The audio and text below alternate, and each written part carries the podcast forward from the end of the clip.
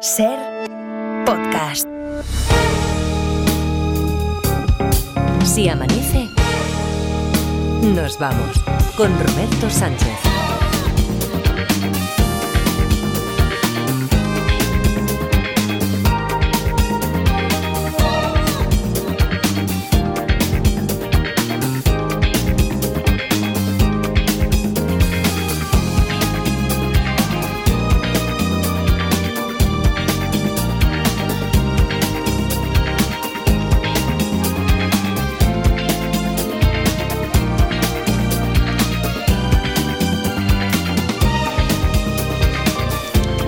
4 y 4, 3 y 4 en Canarias. Saludos, señoras, señores, ¿qué tal? ¿Cómo están? ¿Cómo estáis? Muy buenas noches, bienvenidos, bienvenidas. Felices madrugadas de radio. Parda, ¿qué tal? ¿Cómo está? Buenos días. Buenos días, Robert. Te ¿Qué voy, a, sa- tal? te voy a saludar a ti antes. Hombre, sí, porque por si, luego por si si no- acaso, por si acaso. Porque a, a saber lo que ha preparado, porque es muy suyo, ¿sabes? El pajarraco eh, ha cogido, ahora un poquito nos ha cogido el número y dice, me pregunte lo que me pregunte. Yo tiro, tiro, tiro, tiro, tiro y, y no entras tú hasta la segunda hora. No, es que me, me arrincona en, en todos los sentidos. En todos ¿eh? Me deja sentidos, aquí en ¿no? una, esquina de, una esquina de la mesa. No, pero lo veo hoy, hoy lo veo más fino, ¿no? Ha estado, ya, ya, ya Sí, estás sí, en sí. A, a que está en plan ya, a, que- a que, a Sí. que ya estás a plan. A que Yo sí. lo he visto con una pantera rosa encima de la mesa. Buenos días. Sí, porque me he comido una ¿Qué tal? pantera. Buenos días. Porque voy poco a poco Sí.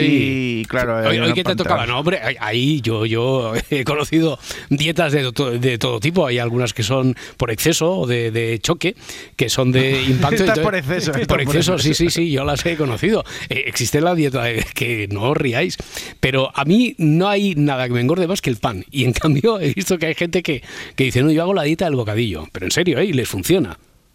Ah, no, Sí, sí, sí, no. tiene que- Hombre, claro, si te comes uno al día, pues sí. Ya, ya, bueno, te- te- no, pero no solo un bocadillo, sino que comen, sí que es cierto, durante el día, no te voy a decir que, que la dieta te obliga a comer como un pajarito, pero sí que comes más o menos normal, sin muchos hidratos y tal, pero por la noche que tienes que cenarte un... Tiene que, si yo me ceno un, ¿no? Un- un una- bocadillo, una sí, sí, sí, sí, entera. hombre, una barra entera no, pero un bocadillo. O sea, a ver si a ti te han, a, a ti, a ver si te han prescrito la dieta de la bandera rosa, el Pues, pues, sería genial. que podría ser, ¿no? Podría ser que funcionase. Ya, ya, ya, Estoy un poco tocado de la voz, ¿eh? No, no, hombre, no. Sí. Esto, que no, que no, que no, que no. Esto, esto está aquí, esto lo tienes en el cabolo. O sea, que, que tú, no te preocupes. Que, Vale, que va vale. bien todo, ya verás, ya verás. Vale, vale. Digo, digo yo. Eh, De aquí no- a nada me pongo la mascarilla, ¿eh? Ya lo estoy viendo, ¿eh? Oye, no- no será, eh, es posible también que la pantera rosa igual te la haya prescrito eh, el otorrino porque va muy bien, suaviza mucho la garganta, Ah, ¿sabes? mira, puede ser, sí. El- el- la miel, pero la miel no deja de ser azúcar. Por Hombre, lo tanto, mejor que las pastillas de potasio, esas que saben a demonio. ya te digo de yo. potasio. Sí, Clorato, potasio. clorato potásico. Potasio, potasio. Joder, clorato, pota- pe- Pero son Eso. prácticas, son prácticas. Hombre, siempre yo creo que al paladar le sienta mejor una panterica rosa. Hombre, claro. Verdad, si no, acabaré tomando mercurio como trascendencia Es verdad. total. Oye, hoy tenemos juzgado de guardia y. Bueno, hoy no os adelanto nada. Hoy no os adelanto nada, eh, pero vamos a tener. Hoy vamos a despertar a tres fiscales, no a uno, a Madre tres. mía. A tres fiscales. Madre mía. Que sea el, el circo ruso. Eh, es como la, la dieta del bocadillo, pero, juzgado de guardia. O sea, por exceso. Te- ya contaremos por qué. Pero no uno ni dos, no tres. ¿Vosotros tenéis algún, conocéis algún programa en directo, eh? ¿Conocéis algún programa de radio que despierte a fiscales? parece, parece una fórmula, ¿eh? Vamos a despertar fiscales por la noche aquí en la. en Molaría la por la mañana en el anda ya haciendo Sí. bromas a fiscales. A fiscal- No, bromas. Nosotros que, claro, como esto hablan ahora, todo tiene que ser de nicho, pues nos especializamos en, en despertar fiscales. Hoy tres. Pero bueno, eh, primero, a ver si, hablando de investigaciones, tenemos el caso este de solo en casa. Durante el puente de Halloween, los padres de Fernando se van a una casa rural y él, con 14 años, es la primera vez que se queda solo. Los padres le dicen, "Ch, cuidadito, que no te encargo nada, ¿eh, Fernando? Pero Fernando se pasa la obligatoriedad de la norma y la ley de los padres por ahí y es un largo fin de semana, por cierto, fin de semana de puente de Halloween que acaba de forma trágica porque cuando llegan los padres se le encuentran, se encuentran a Fernando tumbado en la cama, boca abajo en su cama, muerto. Eh, indagan y se enteran de que el viernes por la noche había invitado, contraviniendo la norma de los padres, había invitado a cinco amigos, les dijo, "Ch, de esto no se puede enterar nadie. Por eso los amigos eh, no dicen absolutamente nada, porque es que cuando ellos se van de, de la casa, Fernando había desaparecido desde medianoche más o menos. Pasa una hora, dos horas, tal, empiezan a inquietarse, pero claro, como habían hecho ese pacto de silencio, no quieren traicionarlo, se van y no dicen absolutamente nada. Pensando al principio que era una broma pesada, una broma de Halloween de, de Fernando. ¿Qué es lo que ha ocurrido realmente? Ayer, hoy os escuchamos como siempre, os leemos en las redes sociales, si nos veis en YouTube o a través de Facebook o en Twitter, conjeturas, preguntas, lo que queráis, solo puedo responder como siempre si no carece de importancia. El teléfono también es el de siempre, 900 100 800. Ayer más o menos el capítulo fue por aquí. En el capítulo anterior,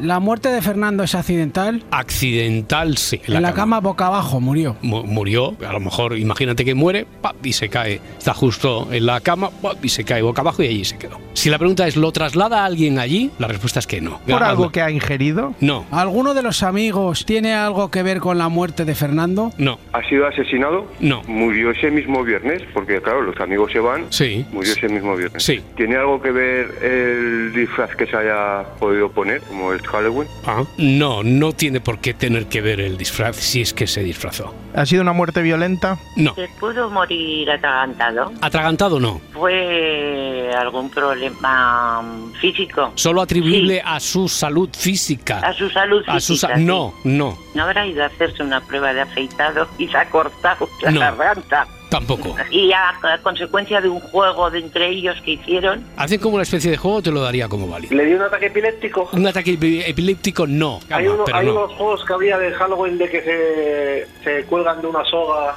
unos eh, por juegos perversos de algún reto de Sí. colgarse de una soga, por ejemplo. No. Ah, ¿es sonámbulo? no. ¿Muere como consecuencia de un golpe? Un golpe no, Cuando se van los chicos, ¿él ya está en la habitación muerto? no, ¿Es a causa de alguna broma de los amigos? no. Sube él solo a su habitación Sí. y él no quería hacer una broma a los amigos. Estaban haciendo un juego. Pero no tiene que ver con la muerte, ¿no? Sin el juego de por medio a lo mejor no hubiera muerto. ¿Estaban jugando al escondite? Te digo que sí, que estaban jugando al vez que escondite. acierto. Bueno, pues para una vez que aciertas, pero, pero fue un acierto, además en el último minuto, una pista que puede cambiar totalmente el planteamiento, las conjeturas que hubieran, porque por ejemplo he, visto por aquí, a ver si encuentro el mensaje exacto de un oyente que, que decía, es posible que estuvieran jugando por aquello de que los padres se van a una casa rural, a ver si él emula a los que nosotros enviamos como ganadores del concurso del juego de los detectives a una casa rural, han hecho como un cluedo y él se ha hecho el muerto, pero se ha pasado de rosca. No, porque Se ahora lo ha hecho muy bien, ¿no? Se Se lo ha hecho hecho muy bien, muy bien. Claro, como siempre estamos nosotros diciendo allí, cuando jugáis al cluedo es como sangre de verdad, con actores. No, no, no, no, no porque está. Está fiambre. verdad. sí, sí, estaban jugando además al escondite. Tengo una. eh, sí, dime. ¿La muerte tiene que ver con el lugar donde se esconde? O sea, con el, con el escondite. O sea, quiero decir, no Sí. con el juego, sino con el sí, escondite. Sí, sí, sí, sí. Porque, por ejemplo, Miguel pregunta: ¿su cama es una de esas de los 80 que se subía contra la pared? ¿Habéis tenido? ¿Habéis conocido? Nido, ¿no? Sí, ¿Cama sí. nido de esas? Cama nido. mm, No, no, no, no, ¿cómo se llama? Es una de estas camas muebles. Sí. que- Esa es, que- Aparentemente a- tú entras en la habitación, no hay cama porque está escondida en el mueble. Imagínate que se hubiera escondido ahí, se hubiera asfixiado. Sí, eso, por ¿Ah? ahí va yo. Entonces, eh, eh, si hubiera sido así, a raíz de tu pregunta yo te tendría que responder que sí, que tiene que ver con el escondite. Hmm. Por lo tanto, a ti te digo que sí, pero a Miguel le digo que es muy ingeniosa la solución que daba, pero que no es esa. No se escondió, imagínate que se esconde, la cama por lo que sea, por el resorte falla, ¡pum! se esco- Y después no puede, claro, y no puede salir y no sé si tenía la fuerza como para que hubiera muerto aplastado, pero a lo mejor asfixiado sí, pero no, no es eso. Joder, era buena porque luego bajaba la cama y entonces era cuando se lo Claro, encontraban claro, imagínate que después, como dice, esto pesa como un muerto, imagínate que el propio peso del muerto, ah, claro, hace Los que... padres haciendo broma eh, con. Ay, mira, No, este los, pesa padres, como- los padres cuando llegan se lo ven allí ya, Ya, ya. muerto, hombre, no van a hacer... no van a hacer No, bueno. Bueno, jugamos entonces 900, 100, 800. Ana de Albacete, hola Ana. Hola. ¿Qué tal? ¿Cómo estás? Buenas. Muy, muy bien. Eh, Buenas noches. te- buenas noches. ¿Te encaja a ti todo esto que ha ido saliendo desde ayer, en el último minuto, eh, que estaban jugando, que estaban jugando al escondite, el lugar donde se escondió, parece que tiene que ver, pero no es en una cama de esas que son plegables? Has dicho que podía... Es que lo he escuchado esta madrugada y no... Sí. no lo estaba siguiendo, ¿sabes? Eh, este caso, así. ¿Puede ser que has dicho que solo atribuirle a su salud física? ¿O... No, habían preguntado si era atribuible y dije que no. Es ah, decir, que que no, vale. no. Es que como ha sido todo tan rápido... Ya, ya, ya, por eso, por eso. No, pero está sí. muy bien porque así refrescamos así conceptos, pistas que hayan salido. Alguien había preguntado ayer a ver si murió, no sé, de un infarto, pero porque él tuviera algún tipo de eh, enfermedad congénica, con- congénita, si tuviera algún Sí. problema previo. No, él no No. tenía ningún problema previo de salud. ¿Y no le hicieron autopsia? Eh, sí, sí, le hacen autopsia. Y, y claro, ellos ya le han hecho la autopsia y saben de que ha muerto. Pero es lo que nosotros Sí. tenemos que descubrir. Hmm. Y es a raíz del juego que hicieron Sí. del escondite. Sí, sí, sí. Y como y lo- mi pregunta es si los demás amigos se encontraron, eh, lo que me llama la atención Hmm. es como estuvieron tantas, porque se supone que desapareció, me ha parecido escuchar, Sí. sobre medianoche. Sí. Y Ah, ellos se irían, a- y ellos que se fueron tres, cuatro horas después, sí, más o menos. sí, exactamente. Ya viendo ¿Y cómo- que viendo y- que y no aparece, que no y- aparece, que no aparece, piensan que es una broma ya, porque Pero- están en casa de pero- Fernando y, y se Pero van. como, Hmm. como estiraron tanto el escondite, me refiero, como... Yo, yo eh, eh, no, me No, puedo- no, no puedo responderte No, por ellos. Que me llama la, que me Ya, llama la claro, atención claro. Que, el anfi- que el anfitrión desaparezca. Claro. Yo, yo te cuento, yo te cuento lo que sabemos de la historia y lo que Sí, dijeron no, no. ellos. Lo que dijeron Sí, ellos sí. es que, por una parte, mm, cuando ellos se van, desde luego, no ha aparecido y por lo tanto ni se pueden llegar a imaginar que ha muerto.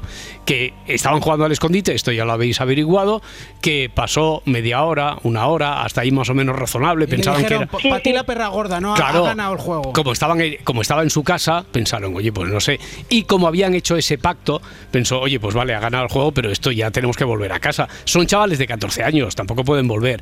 Y vuelven bueno, y con el pacto de silencio que habían sellado con Fernando de no se puede enterar nadie, no se pueden enterar mis padres porque esto, esta fiesta de, esta noche no ha, no ha de sucedido. De que habéis Claro, estado aquí. claro, claro, claro, claro. Lo que pasa es que, claro, nadie espera el final trágico que se Eso muere y al es, se- eso es, eso es, eso es, eso es. Vale, vale, vale. Mm. Y no tiene ninguna, no tiene ninguna, es que eso- de eso sí que no sé si lo has dicho o no.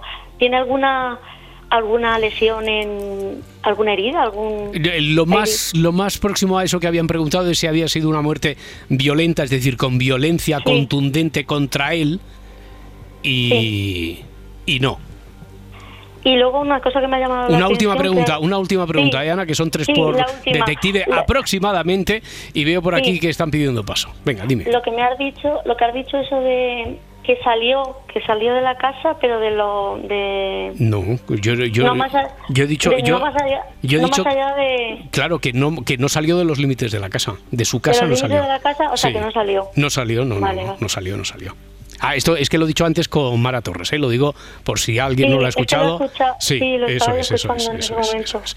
No, no salió de su casa, porque claro, pues alguien puede pensar, bueno, este, mira qué gracioso, juega al escondite, como sabe cómo es su casa, sabe por dónde escaparse, cómo salir, dónde están los otros, sale y se va. Lo que pasa es que sabemos si hubiera sido así, que no ha sido, nadie lleva después a Fernando a su casa, ¿eh? nadie, nadie lo pone allí encima de la cama. Pues yo lo único ya no para no entretenerte más es que no no se me ocurre, digo, Bueno. puede ser una muerte súbita. Mm, No sé. mm, ya. Hay, hay- hay que. No, no es una muerte súbita. Hay que seguir escuchando más. Claro, bueno, bueno, seguimos, pero estamos ya muy cerca porque ya hemos averiguado Sí. lo del escondite, Pues lo del nada. juego. Ana, Sí. tienes un número para el sorteo de mañana, que ha sido la primera Ah, hoy en pues jugar. Muchas gracias. A ti. Muchas gracias. Que vaya muy bien. sin, sin hablar contigo. Venga, gracias. Un placer, Adiós. hasta luego. Hasta Hasta, luego, ahora, adiós. hasta ahora. ¿Tenéis alguna rápida Sí, por ahí? Se os va ocurriendo. Dime. Se escondió en un congelador. No. A ver, había, no sé si la hemos hecho porque como ha habido tantas, eh, ¿hay alguna persona implicada aparte de... Vale, o sea, no, no lo habíais hecho, no lo habéis hecho en realidad. Sí que Mara Torres, cuando le he puesto al corriente y tal, dice, oye, pero entonces solo estaban los cinco y él. No había ninguna persona más. hmm. He dicho que no. No, no había ninguna otra persona. Ya has dicho que lo que le mata es el escondite, ¿no? Sí, bueno, que si no, sé, sí, si no hubiera sido por el juego que hacen y por el escondite, por ejemplo, la pregunta esta que has hecho de... eh, se escondió en, una, en un congelador, en una cámara frigorífica. Imagínate Sí, en que... un congelador, por Que Eso es, y que él después no, no acaba de, de medir bien el tiempo. Y una cosa es que hubiera tenido tiempo de salir de allí, pero que, que solo le hubiera dado tiempo de llegar tambaleándose hasta la cama ¡plop! y hubiera muerto. Quiero decir que eso era viable con tu pregunta, podría ser más o menos coherente, pero no, no es en un congelador. Pero tiene que ver con el lugar, claro, tiene que ver con, tiene que ver con el juego del escondite. Tiene que ver con el juego. A ver, 900, 100, 800, vamos a Valencia. Hola, Javier. Sí, hola, ¿qué hay? Buenas noches. ¿Qué tal? ¿Cómo estás? Aquí estamos, Bueno, hombre, veraneando. Veraneando, veraneando. Y, o sea que esto, esto, Soy un, jubilado, soy un jubilado de Donosti que estoy aquí en la costa valenciana muy bien. y cada vez que puedes ahí veraneando eternamente si puede ser, ¿no? Vale, vale, vale. Bueno, se está bien, se está bien. Está Yo bien. que hago bicicleta, aquí estoy todo el día. Lo que no puedo hacer allí lo hago aquí. Fenomenal. Eh, A ver. ¿tiene- ¿Se te ocurre alguna, alguna idea, alguna pieza Bueno, sí. que encaje en este puzzle? ¿Mm? Bueno, sí, iba a hacer una pregunta que ya me habéis concretado, que era a ver si se producía, la, la causa de la muerte se producía en el escondite, Sí. parece ser que sí, Eso es. que es lo que yo pensaba. ¿Mm? Entonces yo no sé si es que está en una casa rural y posiblemente lo- los, padres, ser- los padres se van a la casa rural. Lo digo que Ah, aquí. los padres se van a casa Los rural. padres se Ah, van a una casa rural, sí. Vale. Aún así, aún así yo creo, Hmm. No sé, puede ser que en ese escondite, eh, en ese escondite sufra pues alguna picadura, algún ataque, alguna picadura de algún animal, alguna cosa ve- venenoso, y luego vaya a la cama y claro, se encuentra Claro. mal y allí muera. Ya, ya, ya, ya. Mira, como el tema de mañana nos estaba adelantando también, el tema del faro, nos estaba adelantando Mara Torres, que es la cueva, dice, hombre, a veces de manera alegórica, casi simbólica, se, se habla de un sótano de una casa como una imagínate que hubiera habido un bicho una serpiente por allí en el sótano Sí, ¿no? que le Una- pica- una araña. una araña una araña un escor- lo que fuera no un bicho que le pica y entonces él va pasando el tiempo incluso puede perder la conciencia pero después tiene eh, la capacidad como para subir ya se han ido los demás llega a su cama y allí muere. ¿Qué, cómo, cómo suena esto Edgarita Parda Pues bastante Tú, bien. Sí, de, de un, del, de un 1 al 10, ¿qué, qué, qué le darías como posibilidad de que fuera esta solución, Garita? Un un 7. Un 7, un 7. A mí se me había ocurrido también, ¿eh? Se te había ocurrido también. Ya, ya, ya, ya. Eh, no es eso, Javier. No es, No es eso, no es eso, Javier, no es eso. Bueno, Pero de todas formas, como yo creo que has dibujado muy bien lo que puede haber ocurrido, sí. te, te doy un número también para mañana. hombre, ¿Vale?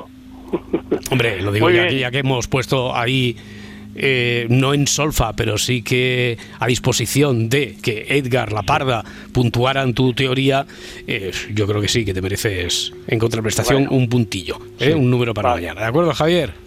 Estupendo. Muchas gracias. Venga, Ur, bye. Un abrazo, hasta luego, Agur. Más cosas, más teorías. Mm. Puede que el alcohol tuviera algo que ver, esto lo preguntaba Damián, pero yo creo que lo preguntó en Twitter antes de, de saber que estaban jugando al escondite, aunque dice, bueno, puede que jugaran algún juego con el alcohol, bebe demasiado, le da un coma etílico un poco más tarde o muere ahogado en su propio vómito, que a lo mejor muriera y no pudiera pedir auxilio porque estaba escondido allí. No, no, no, no es eso. Os ¿Y voy de, y de alguna alergia puede morir? alguna alergia tampoco. De alguna alergia tampoco. También es de las posibilidades que había que preguntar y descartamos ahora de una alergia tampoco. Me hace mucha ilusión saludar al siguiente detective. Ya veréis. Ernesto, ¿cómo estás? Hola Roberto, buenas noches. ¿Qué hay? Buenas noches. ¿A ti te gustan los libros? ¿A, ti- a ti, te, Bueno. a ti te gustan los libros? Eh, son mi vida, mi, Sí. son mi salvavidas. ¿Qué- qué- eh, a, a ver si me respondes lo que me respondiste hace, no sé, de esto quizá hace dos años. ¿Qué tipo, de, qué, qué tipo de libros te gustan? Pues hasta hasta la etiqueta de los botes de champú. Sí. Y, eh, es que eh, me parece que fue antes de anoche, cuando Ariel nos estaba recordando, estábamos recordando tu historia, que ahora, ahora ponemos al corriente a aquellos que, que no lo estén. Y dice, sí, eh, le preguntaste qué tipo de libros te gustaban o qué, y eh, Ernesto te respondió, esos que tienen una palabra detrás de otra. Exactamente. Eso me, contestaste. ¿Cu- cu- Exactamente. cu- ¿Cuándo fue aquello? ¿Cuándo fue la primera vez que nos encontramos, Ernesto, aquí? Pues fue hace, perdón, fue hace, pues sí, dos años. Hace Dos años ya, Dos, dos años. dos años hace. sí. Eh, eh, Ernesto, Er- Ernesto que ahora nos llama desde Coria del Río, en Sevilla. Ernesto es aquel oyente que el otro día decíamos, estamos buscando a Ernesto por una cosa muy especial y que ya contaremos. Eh, y por eso decía, Ariel había sido uno de los que, después de hablar tú como hablaste de los libros, de la situación en la que te encontrabas, que estabas en un chiringuito, eh, creo recordar, de Punta Umbría, en Huelva, donde los dueños de ese chiringuito restaurante habían hecho más o menos un pacto contigo. Tú estabas allí eh, cuidándoles, cu- estabas acogido y a la vez hacías un poquito a las veces de vigilante por la noche. Ya, exactamente. Ya, y nos, y nos escuchabas. Y, y era cuando, Bueno. sortea- cuando sorteábamos un libro y de ahí que saliera lo de los libros, dijiste que los libros eran tu vida y eso generó una corriente de solidaridad por parte de muchos oyentes que te enviaron, no, no sé si fueron muchos los que te enviaron libros para allá, Ernesto. Pues contando los dos tuyos, Roberto, Sí. pues sumé a mi a mi colección, a mi biblioteca aproximadamente unos 18, 20 18, títulos. 20. Bueno, bueno, bueno. bueno. Sí. Oye, ¿ha cambiado mucho tu vida, Ernesto, ahora? Ahora tiene Ha una cambiado. librería. Sí. Ha, cam- ha cambiado bastante. Tengo la, bueno, aparte de la biblioteca municipal, la Sí. mía es la que va después. La gente cuando allí ya no encuentran lo que necesitan Sí, vienen aquí sí, a mi casa. Oye, va- vamos a hacer una casa, cosa, eh, Ernesto, casa, porque eh, ha eh, cambiado. eh, Ernesto, me alegro muchísimo, me alegro muchísimo de este reencuentro, me alegro muchísimo de que la coincidencia haya hecho, o a lo mejor no ha sido la coincidencia, pero eh, que después de haber hecho nosotros el llamamiento, hoy de nuevo eh, intervengas aquí y por un motivo que después, en un momento, en- cuando llegue el momento, explicaremos, yo mm, te convoco para que otra noche hablemos tranquilamente de, de tu historia y cómo estás y cómo viviste aquello y qué ha sido la radio para ti y qué sigue siendo la radio y la lectura para ti en este momento, ¿de acuerdo? Familia en mi casa. Bueno, bien, Ernesto, ya sabes que nosotros aquí te acogemos desde luego como uno de, de nuestra familia del Chamanece. ¿Quieres, aparte de esto, si quieres jugar a lo de los detectives como aquella vez, pues también? Tengo Vale, vale. una propuesta, Roberto, Vale. que creo que no lo han dicho. Una propuesta de bueno, solución. la- Una propuesta de solución.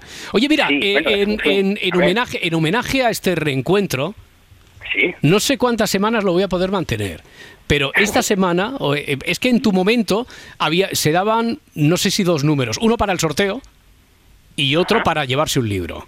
Y otro para. ah, Exactamente. Eso es. Bueno, pues mañana de momento. Eso es. semanal. Eso es. Y Y otro para llevarse un que se libro. Bueno, así. pues ma- mañana habrá sorteo para los playoffs de la final y también un libro. ¿Vale? Venga, vale, venga, venga, venga. Pues hecho, ya veremos a ver cuántos, cuántas semanas podemos mantener esto esta temporada también. Oye, Ernesto, entonces me decías que tienes una posible solución para el caso este. Creo, creo que no lo han dicho. A ver, a ver. Bueno, empezó ayer la historia, ¿no? Sí, El- sí. A ver, creo que no han dicho que mm, este chico. Fernando le hemos puesto, Fernando, el que se esconde. No, perdón. Mm. Mm, es posible que tuviera intenciones así de, o sea, de autolisis, de, de suicidio, por casualidad, y tuviera preparado algo No, de algún modo. No, no. Él no quería quitarse la vida. No tenía intención, no, no, no se le pasó por la cabeza nunca. Vale. Eh, aparte de que no fue nada violento físicamente hacia él directamente ni algo que le surgió así súbitamente, por lo que he escuchado, es posible que hubiera un- una especie de, de, de complot entre uno de los amigos, o dos, o dos de ellos. Mira, voy a extender, voy a, voy a extender tu pregunta, Ernesto. Eh, ¿Alguno de los cinco, alguno en solitario, en compañía de, en complicidad con algún otro, interviene para acabar con la vida de Fernando? No. No interviene, pero es posible que tuviera intención. Tampoco, Ah, vale, tampoco, vaya. Tampoco. Pues me cargo las tres. No, hombre, pero, pero eso eran tres buenas preguntas que a esta altura me- yo creo que era necesario que se hubieran hecho, porque yo creo que hasta el momento nadie, al menos no nos lo había dicho, que hubiera jugado con la variable de que en realidad Fernando se hubiera querido quitar la vida. Lo descartamos. Lo descartamos y también la otra posibilidad, que una cosa es lo que le digan a los familiares y a la policía los cinco invitados de aquella noche Sí, de la fiesta secreta de Fernando y otra cosa O- lo que hubiera bueno. pasado en realidad. Pero no, no, no tuvieron Sí, nada que no, ver ellos. Yo lo que decía, bueno, también, aparte de eso, Roberto, el tema de, de alguien implicado también, porque sé que ya han dicho que no, que Sí. ha dicho que no, era por si mm, alguien externo, alguien, una sexta Mm. persona, No, no hay sexta a la, persona. a la a la reunión hubiera Claro. podido poner lo que lo necesario en No, el sitio adecuado. no, a- aquella, aquella noche solo estuvieron los cinco amigos que invita Ernesto y que después ya, en principio, mm, y son- al final, asustados, no aparece Fernando y se van y no saben nada de él hasta que no, un día y pico después, llegan sus padres y se lo han encontrado muerto. Y no, Vale, no interviene nadie más, nadie más. Pues tendría una cuarta, pero ya va a colarme mucho, ¿no, Roberto? Va, venga, resúmela, resúmela, a ver cuál, ¿Sí? cuál sería la cuarta. ¿Es Sí, hombre, va, a ver, a ver si pudiéramos solucionarlo esto. Que fuera algo preparado por los padres, No, tampoco. tampoco. Tú has contado con todas las posibilidades, ¿eh? Muchas que, que no se habían barajado aquí. Está bien, está bien. claro, y Claro, claro, yo claro. Tengo la, tengo la mente así, ¿vale? Que- has leído- has leído- la radio de madrugada, Claro. la radio de madrugada. Y has leído mucha novela negra y ya, ya se te ve Mucha, toreado, mucha. se te ve toreado en eso. los hilos y todas esas cosas. Eh, eh, Ernesto, eh, Ernesto, eh, lo dicho, estamos en contacto y hablamos pronto, ¿de acuerdo? Cuando quiera, Roberto. Un abrazo, que vaya muy bien, amigo. Igualmente, un abrazo fuerte Hasta, luego. Quiero. Hasta ahora, Quiero, igualmente, Ernesto. Bueno, pues ha aparecido Ernesto, ¿eh? Y, Ya estamos. Hombre, Ya y sobre todo nos, nos quedamos muy contentos de saber que ha cambiado y para bien, para muy bien la vida de Ernesto. Y, y ya digo que mm, una noche de estas hablaremos con él largo y tendido, tranquilamente. Ahora a ver, eh, cuatro y media, creo que está despierto ya Félix Martín, fiscal. Félix, ¿qué tal? ¿Cómo está? Buenos días. Hola, buenos días, chicos. Buenos ¿cómo días, estáis? buenos días. Hola, Félix. Hola. No, no les he adelantado nada, no les he adelantado nada de, del tema que, que hoy tenemos en, en juzgado de guardia, ¿eh? Genial. Nada, solo les he dicho que nos vamos a especializar en, en despertar fiscales a esta hora y que, y que hoy vamos a tener a tres. Y ya- ¿Estáis asustados o no? Por ahí estáis asustados con tres fiscales. Imagínate. Ya. No, no- no tendrán la conciencia. La conciencia no la tendrá muy tranquilo. Yo, dicho que, yo que alguna he preparado alguna vez, así, de- que ha prescrito ya de jovencico, que alguna habré hecho, pues imagínate con tres fiscales. Claro. Oye, nos vamos a poner a interrogar los tres, imaginaros, ya, Ya. A ver, a ver, a ver qué pa- a ver, a ver por qué hoy hemos convocado y por qué vamos a despertar, por qué hemos despertado de hecho ya a tres fiscales, pero antes déjame a ver si tuviéramos la posibilidad con un último detective y si tú Félix has estado escuchando también la historia, se te ocurre algo, también ya sabes que tienes línea abierta para preguntar cuando quieras, pero Javier está en Alicante a ver si nuestro último detective de esta noche diera el caso ya por por zanjado. Hola Javier, Hola, ¿qué tal? Buenas noches. ¿qué tal? Buenas noches. ¿Tienes tú la solución a esto? Yo, a ver, me gustaría y, y le he dado una vuelta de tuerca, pero vamos a ver. A Eh, ver. Puede ser que él se haya escondido, por ejemplo, detrás de un armario o una zona, o como antes has comentado tú, un sótano, ¿Mm? ¿vale? Se le haya parecido clarita, se le haya parecido... Cla- Clarita, Clarita es un espectro, ¿eh? para también los no iniciados. El fantasma de Radio Barcelona que vaga, sobre todo cuando está el Garitas solo ahí. y cuando, cuando está el Garita, eh, lo que pasa es que, como decía el maestro Ripoll, no te ha babeado todavía. No, de Porque momento no, y no molesta, está, no, me, no no me ha puesto la tranqueta ni nada en la zancadilla. y La entonces, zancadilla. claro, Hmm. la zancadilla. Yo fui de los que, de los que cuando nos dabas tú, que eh, yo por, por el YouTube estuve viendo el programa Sí. y, y la cara de susto que tenía Edgar era... Es que lo digo en serio. Oye, y, y- no, no, sí, sí lo sé. Eh, ¿Eres de los que, para no acabar de asustarlo, os habéis callado que en un momento en el YouTube se ve pasar una, una sombra, claramente de una figura femenina por detrás de Edgarita. ¿verdad? Por ahí donde pone Radio Barcelona, Yo Cadena soy Ser. de los que estaba en el teatro haciendo ruidos para asustarle. Bueno, Javier, oye, ¿tienes un minuto para alguna pregunta, Vale. alguna teoría? Porque mira, si no llega el satélite, ya verás. Puede ser que los padres llegaran para darle un susto a él. No. y- vale, otra cosa. Puede ser que los padres cuando llegaron cerrasen la puerta como haciendo limpieza y dejasen a él encerrado en uno de los escondites que estaba. ¿Eso No, es n- posible? no, tampoco. Tampoco. Porque ten en cuenta que cuando llegan ya está muerto, boca abajo, encima de la cama. Mm. En- en- Entonces descarto a los padres. Ya. La, la última, muy rápido. Eh, puede ser que él se escondiese y oyese algo como que entre los cinco tuviesen algún tipo de plan y él se asustara y le dio un algo. No. No, no se asustó porque además entre los cinco no había ningún tipo de, Ya, de según, plan. No había. según hacía la pregunta me arrepentía. Ya, vale. Bueno, Pues muchísimas gracias. gracias a ti, Javier. Y me voy antes de que los cinco fiscales me pillen por algo. Hombre, ya son cinco.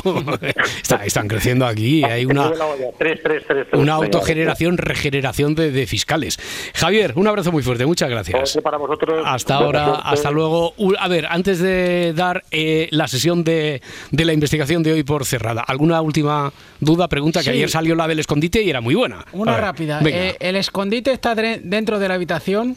el escondite que le provoca la muerte a Fernando no estaba en su habitación.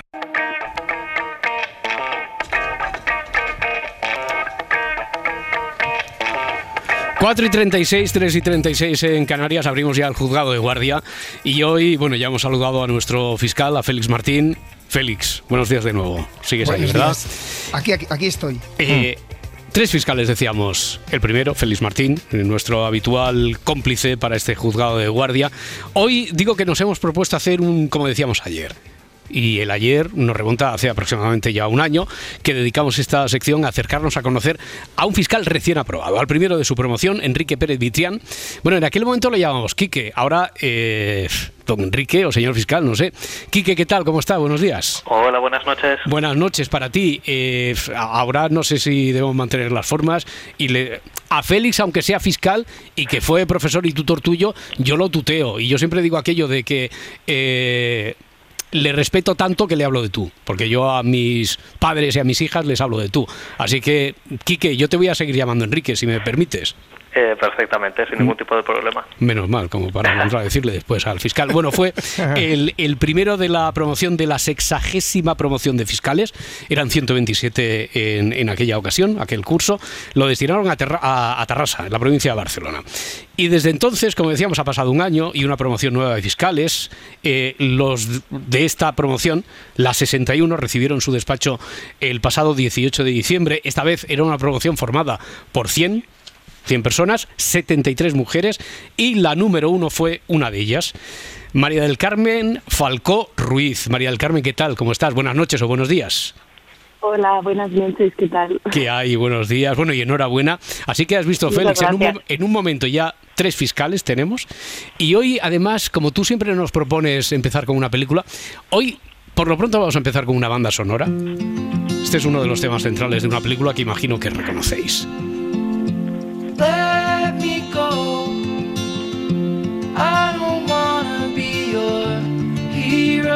La película es esta, Boyhood. ¡Ya basta! ¡Poned la valla! Don't wanna be your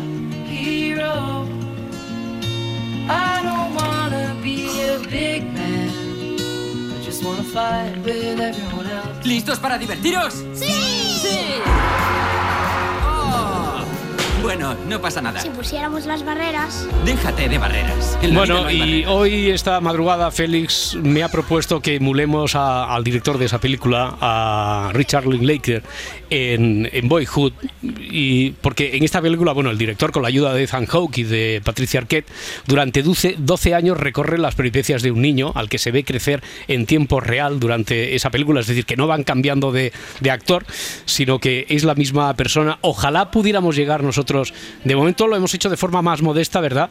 Félix de la Promoción 60 a la 61, pero imagínate que dentro de 12 años estamos aquí a- saludando a Enrique, a María del Carmen, a tal, y así hasta 12 fiscales.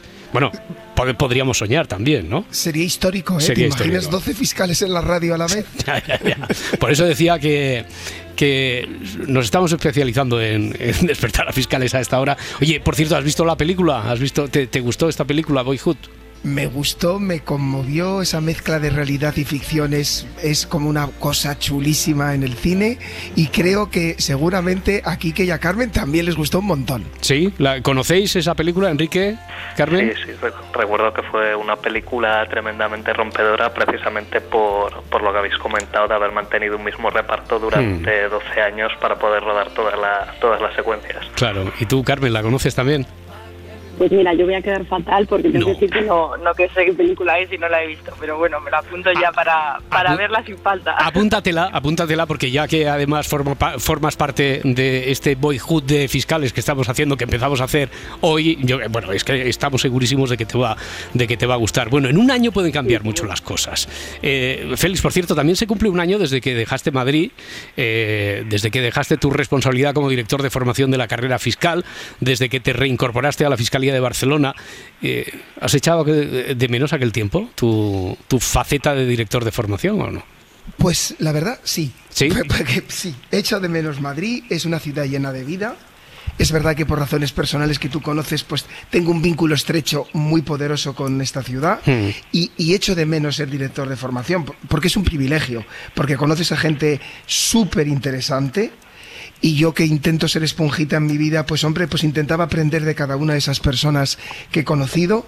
Lo echo de menos porque estaba en contacto con, con el equipo de la Fiscalía General, donde hay gente excepcional y que yo ya siento mi familia y con los que mantengo contacto y sobre todo...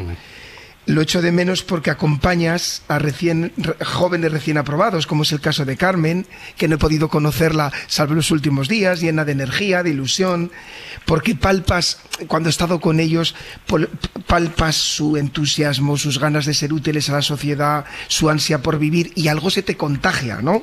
Por tanto, el que hagamos algo como hoy, Roberto, que te tengo que dar las gracias, para que la sociedad sepa que sus funcionarios públicos, en este caso sus fiscales, lo importante, que se nutre de gente no solo muy formada, como Quique y como Carmen, sino de personas de hoy conscientes de su papel privilegiado y por tanto llenos de responsabilidad, pero hombres y mujeres de hoy que, que- que trabajamos en defensa de la sociedad, creo que es, que es muy importante para la sociedad y muy importante para nosotros. Así que ahora- muchas gracias. Ahora te voy a apretar yo como si fuera el fiscal, ahora te voy, ya, ya verás, ya verás, porque a la vez que, y es compatible, de todas formas, es una broma, porque a la vez en aquel tiempo eh, algo te algo te llamaba en Barcelona volver otra vez a los juicios, eh, es decir, que ahora echas de menos aquella, pero en aquel tiempo también echabas un poquito de menos a lo que has vuelto a dedicarte ahora, ¿no, Félix? Sí, Sí. Pa- pa- ¿Para qué nos vamos a engañar? A mí yo echaba de menos la toga.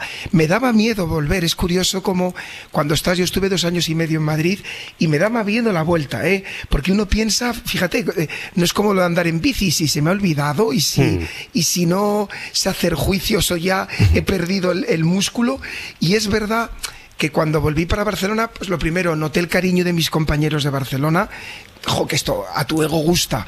Pude volver a mi servicio anterior. Yo sabes que soy un pesado con el jurado y un apasionado y pude volver con mis compis y a mi trabajo anterior que me apasiona. Me apasiona, como sabéis, y aunque es verdad que el- la primera guardia, el primer juicio me daba respeto, pues luego es como todo trabajo, ¿no?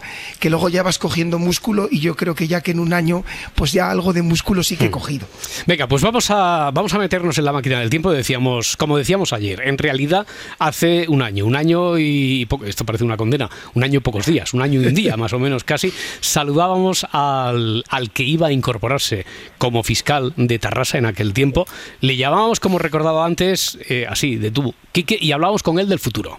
Quique, ¿dónde te ves dentro de 10 años? me veo mucho más eh, formado, me veo con muchísima más experiencia, porque sí que es verdad que en la fiscalía yo creo que una vez que empiezas a trabajar, eh, la experiencia se gana a pasos agigantados. Ahora lo que me planteo es disfrutar del momento después del tiempo de oposición, después del tiempo posterior de preparación. Y sí que espero poder acercarme bien a Huesca o bien a Zaragoza y por lo tanto eh, más que objetivos a largo plazo me planteo a corto plazo disfrutar del momento aprovecharlo al máximo intentar formarme en otras áreas y a partir de allí pues eh, lo que depare la vida Claro. pues bien recibido será Eh, y Enrique, ahora te pregunto, ¿estás un año más cerca de Huesca o de Zaragoza o ya no lo tienes tan ahí en, la, eh, en el objetivo de lo inmediato? Eh, Bueno, no, no recordaba exactamente esas palabras, pero eh, ahora mismo puedo decir que, que las ratifico Sí. completamente. O sea, el, este año sobre todo ha sido un año de vivir día a día, de intentar disfrutar disfrutar cada momento y de olvidar un poco los planes a, medio y a largo plazo, porque aquí en, en los juzgados, sobre todo por el tipo de trabajo que desarrollamos, el tipo de asuntos que nos toca despachar, eh, lo importante es estar centrado en lo que pasa y por lo tanto pues eh, Hmm. ahora mismo no me planteo eh, volver. Aquí además eh, he venido a parar una fiscalía donde la verdad es que estoy de maravilla. Las compañeras y los compañeros eh, son extraordinarios. El recibimiento desde el primer día ha sido espectacular. ¿Cómo, cómo, Ahora- cómo- cómo fue ese primer día? ¿Lo, lo recu- lo recordarás siempre cómo fue la noche anterior a ese primer día, Quique? Sí, bueno, el, el primer día la verdad es que llegué tranquilo porque eh, unos días antes ya había estado en, en la fiscalía, me habían Mm. explicado el trabajo que yo iba a llevar, había conocido ya a todas las compañeras y compañeros y sí que recuerdo que fue un día que empecé ya en sala, en concreto celebrando vistas civiles y bueno, pues eh, fue bien, tienes, tienes el gusanillo, tienes los nervios, además de empezar, pues eso, ya con actuaciones judiciales en las cuales estás solo, ya has superado la, la fase de practicar donde tenías siempre el apoyo de, esa, de ese Mm. tercer fiscal, que era el que te guiaba un poco, que era el que controlaba que no que, que todo fuera correcto, que no hicieras nada eh, fuera del lugar y, y sí que recuerdo los nervios, recuerdo estar en el despacho esperando a que me llamaran para decir que, que empezaban las actuaciones y luego pues la verdad es que todo, todo fue bien. ¿De, de qué iban esas primeras actuaciones? ¿De qué fue el primer juicio? ¿Lo recuerdas Sí, también? eran, eran sobre provisión de medidas de apoyo a personas con discapacidad. Entonces, Amigo. además, como era una materia que yo tenía bastante interés, Sí. pues eh, un poco, por decirlo así, yo debuté en casa, ¿no? Con, con, Es cierto, es cierto. con- con- este tipo de juicios. No sé si Entonces, pues, recuerdas, Félix, que ya nos estuvo, nos estuvo hablando Enrique esa- de, de esa eh, sensibilidad, eh, la especial sensibilidad que, que tenía para estos temas sociales. Oye, te voy a preguntar, porque eh, Félix, ¿tú recuerdas también tu primer, tu primer caso, tu primer juicio? Sí, yo Sí. recuerdo mil años hace ya, en comparación tanto, con, no con tanto. nuestro Quique, pues era un juicio de faltas en aquel momento, que era de una, una estafa de, no sé si a un taxista, de s- 50 o 60 euros, y yo la, la noche antes no dormí, pensando, lo voy a hacer mal, el síndrome del impostor multiplicado por 100, lo Claro. voy a hacer mal, no voy a ser que preguntar, todo el mundo va a notar que soy novato, no dormí la noche antes. Oye, eh, a mí lo que me gustaría es que pudierais hablar entre, entre los tres. Para eso, eh, primero, Félix, ya sé que Carmen no ha sido alumna tuya, no ha salido de una promoción de la que tú fueras el director de, de formación, pero, eh, pero tú tienes su ficha para presentarnos. Preséntanos a Carmen, por favor. Con mucho orgullo además presento a Carmen. Mira, voy a, eh, amigos oyentes, os voy a presentar a Carmen. María del Carmen Falco Ruiz es vallisoletana, por cierto, como yo, que yo también soy nacido en Valladolid, y es una luchadora de fondo. Peleó mucho la oposición, le costó sus años, pero como buena peleona que es y su familia y sus amigos lo saben, ha conseguido ser la número uno de su promoción, lo cual es un orgullo enorme, siempre ser el número uno de la promoción y es una bandera que siempre llevará. Mientras opositaba, tuvo prácticamente que dejar sus hobbies, la música, leer, viajar, incluso estar con sus amigos y con la gente cercana, porque su objetivo vital y profesional era ser fiscal y lo ha conseguido. Yo le quiero dar las gracias, Roberto, porque no, la- no nos conocíamos de nada. Conseguí su teléfono a través de Quique, me aproveché de la amistad que tengo con Quique para pedirle el madrugón de hoy y no tardó nada, nada en decir que sí. Para mí es un orgullo tenerla de compañera y saludarla hoy para los oyentes de nuestro programa. Bueno, Carmen, ya te habíamos dado las, nuestra más sincera felicitación. Eh, ya, tú, tú ya estás ejerciendo, ya, eh, ya estás en la fiscalía que te corresponde. ¿Y dónde es, Mari, eh, Carmen? Bueno, lo primero de todo, darle las gracias a Félix por la presentación que ha hecho, que ha sido muy bonita, me ha emocionado un poco, la verdad.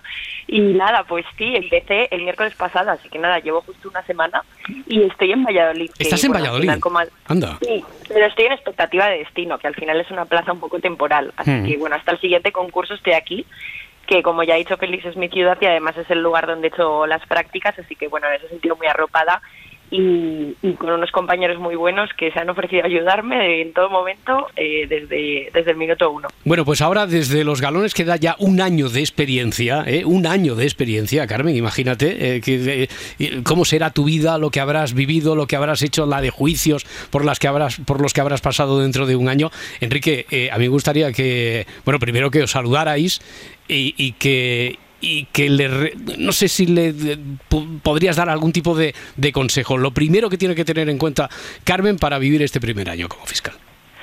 Hola, buenas noches, Carmen, ¿qué tal? Hola Enrique, ¿qué tal? Bueno, ¿qué tal se ha empezado por Valladolid? Bueno, bueno, pues ahí vamos, intentando aprender todo en muy pocos días, pero bien, bien, muy ilusionada. Bueno, sobre todo mucha tranquilidad y el consejo que yo os daría tanto a ti como al resto de compañeras y compañeros de la promoción es precisamente que intentéis aprovechar al máximo estos primeros meses, que intentéis aprender todo lo que podáis de las compañeras y compañeros con quienes conozcáis en la fiscalía y luego una vez que llegue el primer destino donde es posible, eh, una vez que conseguís la plaza en propiedad, que igual vais a algún lugar que no tenéis planificado o eh, a un sitio que, que nos resulta así en, el, en la primera percepción muy atractivo, que no le deis muchas vueltas porque os vais a encontrar seguro un ambiente de trabajo extraordinario. Oye, porque, pe- perdón, perdón que te interrumpa, Enrique. Esta es una pregunta para los tres, ¿eh? porque seguro que sabéis. eh, ¿De qué depende ese primer destino, eh, por ejemplo, del que está pendiente ahora, ahora Carmen? No, no, ella no puede intuir nada, no puede saber más o menos por dónde van los tiros. Eh, más, más o menos sí que puede intuir que eh, será pues alrededores de Barcelona, Ah. será Tarragona y ¿Ah, sí? luego, ¿Por qué? ¿Por pues, qué? ¿Por qué? ¿Por qué es eso? ¿Porque hay más necesidad y secciones territoriales, porque eh, básicamente porque hay muchísimas plazas. Ya.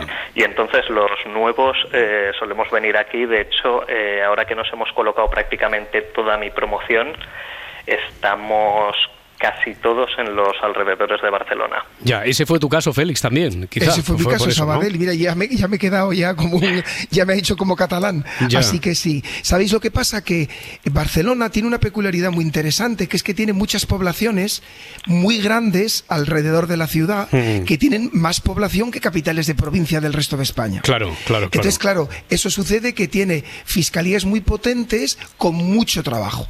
Por tanto, son destinos que eh, eh, eh, para las promociones más jóvenes, porque eh, luego normalmente uno tiende a acercarse a su ciudad y son, son fiscalías potentes con mucho trabajo. Y por eso son fiscalías, sobre todo, de, pri- de primer destino. Eh, Carme, jo a tu aniria practicant una mica el català, saps? Sí, sí, eso Sí. es lo que me va diciendo todo el mundo, que vaya, que vaya practicando, pero bueno. Ya, ya, ya. Bueno, com- como, ha dicho Kiki, al final, aunque, aunque es un destino que de primeras no me puede resultar atractivo, sobre todo porque está lejos de mi casa, bueno, pues me toque donde me toque, iré ilusionada Mm. y feliz, así que, así que bueno, a esperar.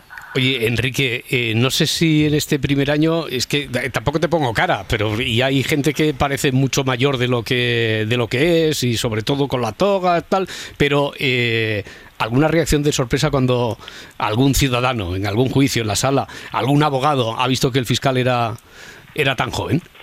Sí, bueno, sí que en más de una ocasión te escuchas comentarios Sí. del tipo, eh, ostras, qué joven, o vaya, tú estás ya aquí de, de fiscal. Es una, es una reacción que sí que es habitual, sí que se da, pero bueno, sobre todo en, en estas zonas, como ha comentado Félix, con tanta rotación al principio Mm. como alrededores de Barcelona, yo creo que eh, los profesionales de, de la justicia ya están acostumbrados a ver, a ver caras jóvenes en los juicios.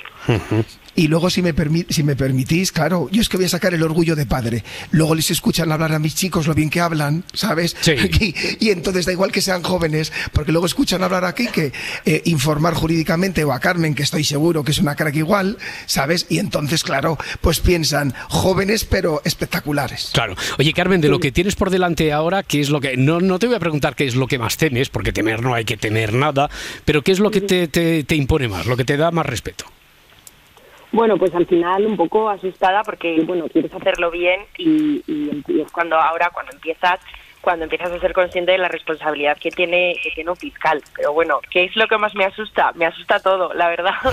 No te voy a mentir. Pero bueno, con muchas ganas de aprender y, y de enfrentarme cada día a cosas nuevas y, y, oye, pues cada día pues ir aprendiendo un poco y ya está. Claro. Eh, Enrique, esos, esos miedos, eh, esos temores se van disolviendo poco a poco, eh, a las pocas horas, a los pocos días, a las semanas. Bueno, eh, se van disolviendo las guardias, sobre todo yo creo que siempre dan respeto aunque aunque hayas cogido experiencia, Ya. pero sí que es verdad que no son los nervios terribles de la primera guardia o de la primera semana de juicios, que sí que la sensación personal que tienes es que en, en un momento o en otro te vas a equivocar o, o que igual algún compañero con más experiencia lo podría hacer mejor que tú o que vas a cometer errores de novato. Ya, Félix, ¿a, a ti después de tanto tiempo también te sigue imponiendo el día a día o las guardias? Sí, y, y yo creo que es bueno. Eh, Es necesario, ¿no? Es eso sí, que dicen, oye, cuando te enfrentes al micro, en Sí. nuestro caso, eh, un poquito de tensión, de nervios, eh, es la tensión de la responsabilidad que uno tiene. Es la ¿no? tensión y, y- y en nuestro trabajo maravilloso, además es que no hay dos días iguales, Mm. no hay dos guardias iguales, incluso el mismo caso siempre tiene unas aristas o un caso muy similar, siempre tiene aristas distintas y así lo tenemos que ver, porque nosotros tenemos que pensar que no es un papel lo que hay detrás, sino es una vida o una persona lo que hay detrás. Mm. Eh, no sé si, eh, si- con Enrique ya hablamos de esto hace, hace un año. Eh, Carmen, tú tenías claro también desde hace mucho tiempo lo que querías ser, que esta es la carrera, esto es a lo que te querías dedicar. Sí, pues mira, yo cuando empecé a estudiar, cuando empecé la oposición, tenía en mi cabeza la idea de, de que quería ser juez, pero bueno, luego a medida que fui estudiando, sobre todo derecho procesal, pues me di cuenta de que me gustaba más la, la labor del fiscal. Y bueno, la verdad que no conocía mucho la figura en sí, porque bueno, pues siempre tienes en la cabeza una idea que un poco Mm. motivada así por la película, pero bueno, luego eso se aleja bastante de la realidad. Y en mi familia además y en mi entorno no había ningún fiscal, porque bueno, nadie se había dedicado al mundo del derecho. Y mi prima y yo empezamos a opositar a la vez y ella aprobó antes que yo, ahora es juez ella. Ujú. Así que bueno, ella juez, yo fiscal, somos como las primeras las primeras juristas de la familia. Ya, ya. Oye, si las cosas de la vida, yo sé que por otra causa ya te lo había preguntado esto, Félix, pero fuera de antena. Si por las eh, coincidencias de la vida en un mismo juicio podrían coincidir la hermana de Carmen como juez y ella como fiscal, sí, no. No, no, la prima, prima. Ah, la prima, perdón. la prima, la prima, perdón, perdón. La prima de, de Carmen como juez y ella como fiscal podría ser Al eso. ser primas, salvo Sí. que haya una amistad íntima, ¿verdad, Carmen? En principio sí. que podrían coincidir, pero si ellas consideran que por su amistad Mm. íntima pueden eh, no, no ser objetivas, entonces tendrían que comunicarlo y no podrían coincidir. Ya. Eh, Enrique, ¿se ha parecido mucho, poco, en nada este año a lo que tú te habías imaginado que era eso de ser fiscal? Eh, bueno, eh, un poco sí que sí que se parecía, pero es muy distinto una vez que ya entras en faena, llevas tu propio juzgado, tus propios asuntos y ya, pues por simplificarlo un poco, tienes que empezar a resolver. Eh, cambia mucho, cambia cambia mucho la perspectiva, porque es cuando efectivamente te das cuenta de la trascendencia del trabajo que realizamos. Eh, Carmen, a ti te lo preguntaré la próxima, la próxima vez que nos encontremos. ¿eh? Si yo creo que vamos a seguir manteniendo la tradición y si nos permites abusar de la confianza, pues dentro de un año también te haremos madrugar. Pero ahora lo que quiero que escuches es una cosa y que lo escuches atentamente porque después te voy a preguntar qué es lo que estabas sintiendo en este momento. Como dijo el gran escritor español Antonio Machado, si es bueno vivir, aún es mejor soñar y mejor aún despertar. Y de vivir y soñar sabemos bastante. Hemos vivido y soñado mucho durante este año. Hemos vivido momentos que añorábamos. Dormir sin despertador, viajar, vivir sin mirar el reloj, disfrutar, recuperar todo el tiempo perdido con nuestros seres queridos. Hemos soñado con nuestro futuro. Todos nos hemos imaginado una vida en la que ya fuésemos fiscales, por no mencionar las pesadillas en las que aún nos queda algún examen por aprobar. Pero ahora nos toca despertar. Lo que llamábamos futuro ya es presente, y es ahora cuando toca estar a la altura de nuestro cargo. En pocos días daremos nuestros primeros pasos sin la seguridad que supone tener a alguien como respaldo. Y a propósito de ello, creo que hablo en nombre de todos mis compañeros cuando expreso el inmenso agradecimiento a todas las personas que nos han cogido de la mano en esta odisea llamada oposición. A todos aquellos que se han enorgullecido de nuestros logros y los han celebrado como suyos. La gratitud más sincera, sin duda, va dedicada a nuestros padres, por su apoyo incondicional y por querernos cuando más lo necesitábamos. No hace falta que te pregunte, Carmen, porque lo que estabas es emocionada. Esto forma parte del discurso de la entrega de despachos el pasado 18 de diciembre. Lo dicho, tenemos una cita dentro de, de un año. Enrique, Encantada. Carmen y el próximo o la próxima número uno de la carrera de la carrera fiscal. Félix Martín, un abrazo y mucha suerte a los tres. Un abrazo, gracias. muchísimas Un abrazo gracias. enorme. Un abrazo hasta ahora. Gracias a los tres, a, los, a, los- a todos. A todos, a todos. Somos tantos. Hasta luego, Félix. Adiós.